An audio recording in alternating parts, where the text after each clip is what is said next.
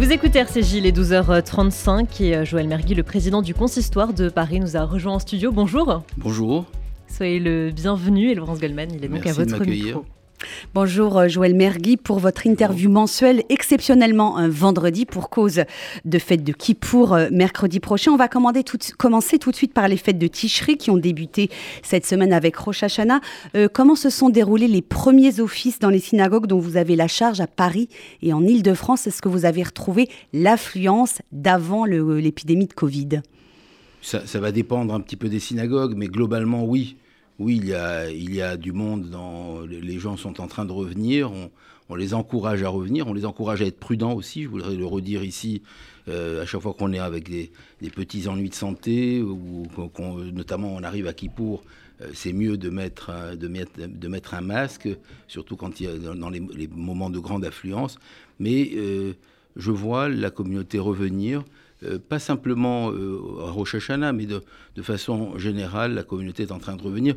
Oui, il y a encore, il y a encore des séquelles du Covid. Je ne parle pas des séquelles euh, physiques, je parle de, personnes qui ne sont pas encore complètement revenues, qui sont revenues moins, mais je pense que tout est en train de se rétablir et je l'espère avec beaucoup, beaucoup de force. Après, il y a aussi, il y a les années de Covid, mais en même temps, ces dernières années, il y a eu des déplacements de la population, de la population juive, de la communauté juive, et donc il y a des synagogues qui euh, qui ont fait plus leur plein, euh, notamment dans l'ouest parisien, dans les endroits où la communauté s'est déplacée, et malheureusement des synagogues où c'est plus dur, notamment dans ce qu'on appelle communément les territoires perdus de la République, et dont nous avons la charge également, et qu'on va maintenir euh, en activité, même dans des communautés où c'est plus compliqué. Vous nous dites que ces migrations de population juive à l'intérieur de l'île de France continuent de l'est vers l'ouest, oui, de Seine-Saint-Denis vers. Euh, elles, vont, elles vont continuer, même s'il y a, euh, vous voyez, en Seine-Saint-Denis, au Rincy, par exemple, il y a une grosse communauté, mais vous allez avoir d'autres communautés qui se, euh, qui se dépeuplent. Mais notre responsabilité, c'est qu'à chaque fois. Il y a des synagogues, pardon, il y a des synagogues qui ferment ou qui vont fermer des centres communautaires, par exemple. Pour l'instant, la seule qui a fermé récemment ces dernières années, c'est celle de Saint-Denis. Donc oui, il risque d'y en avoir qui vont fermer dans les années qui viennent. Ça, on, maintient aussi longtemps qu'il y a un minyan, qu'il y a des offices euh, à Rosh Hashanah qui pourraient dans les fêtes.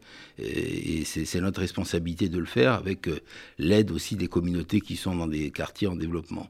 Alors juste un dernier point rapide sur le Covid. Je note que vous recommandez le port du masque le jour de Kippour, hein, qui est vraiment la journée la plus importante en termes d'affluence, mais vous ne l'imposez pas à l'intérieur des synagogues. Non, pas, euh, on, peut pas, on ne peut pas l'imposer. De toute façon, on serait pas, on serait pas suivi.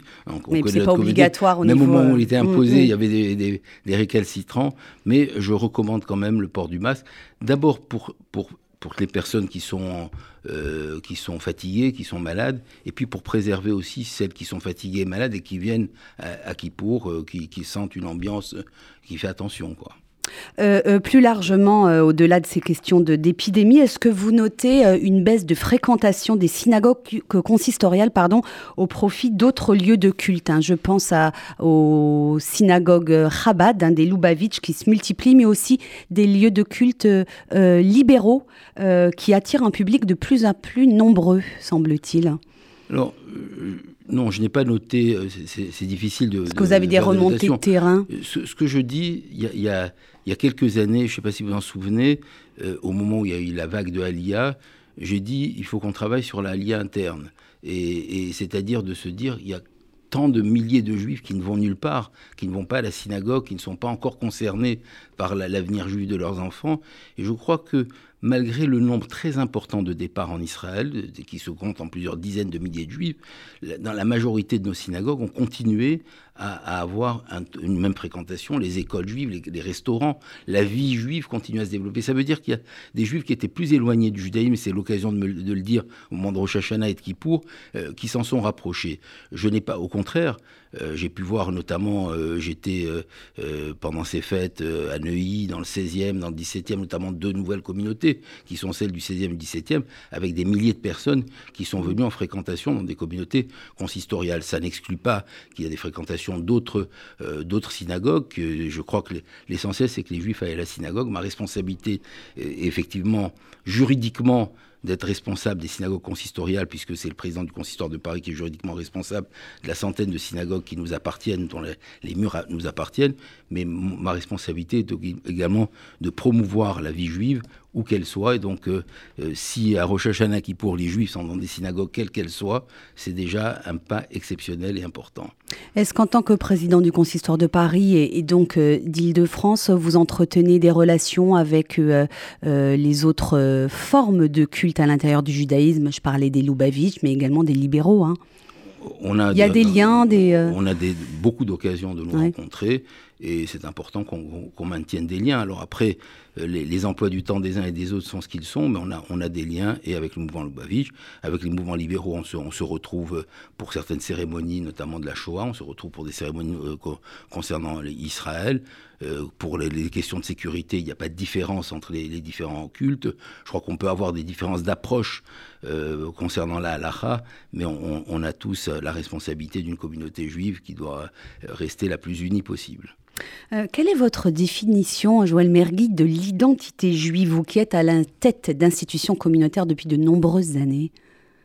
Qu'est-ce que vous dites au, On a combien de temps pour répondre à la question Ça, c'est une question sur laquelle on pourrait faire des conférences. Non, euh, je crois que l'identité juive, et c'est le propre de l'institution consistoriale, c'est de s'adresser à l'identité juive plurielle. On avait fait des, plusieurs colloques, c'est pour ça que je parlais une journée sur l'identité juive.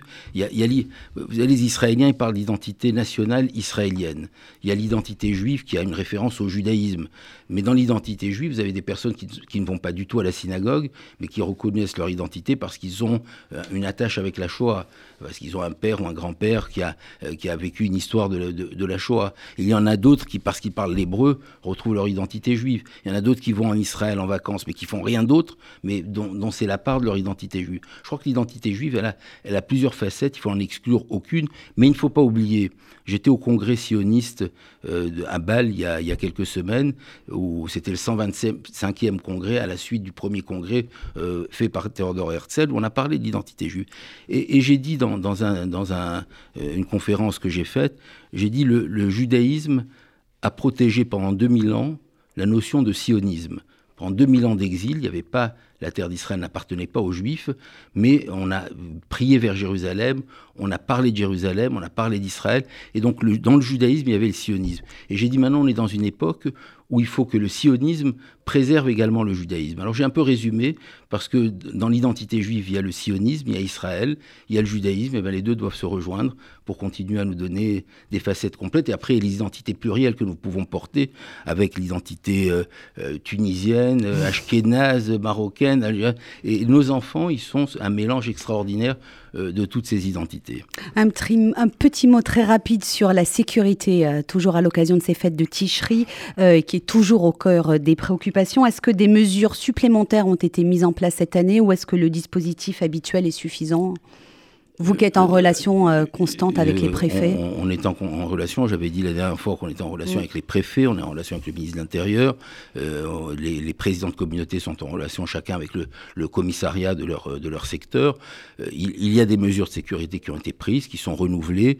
Je, ne sais pas si elles sont plus importantes ou moins importantes. Avec l'aide du SPCJ, on essaie de les adapter en fonction des, des circonstances. Et c'est certain que le président du consistoire que je suis demande toujours plus de sécurité. Alors parlons à présent du guet, le divorce religieux, un sujet très sensible hein, qui n'est pas résolu euh, euh, pour des femmes qui dépendent encore du bon vouloir de leur mari. Certaines situations semblent avoir été résolues euh, ces dernières semaines, hein, on l'a lu notamment sur les réseaux sociaux.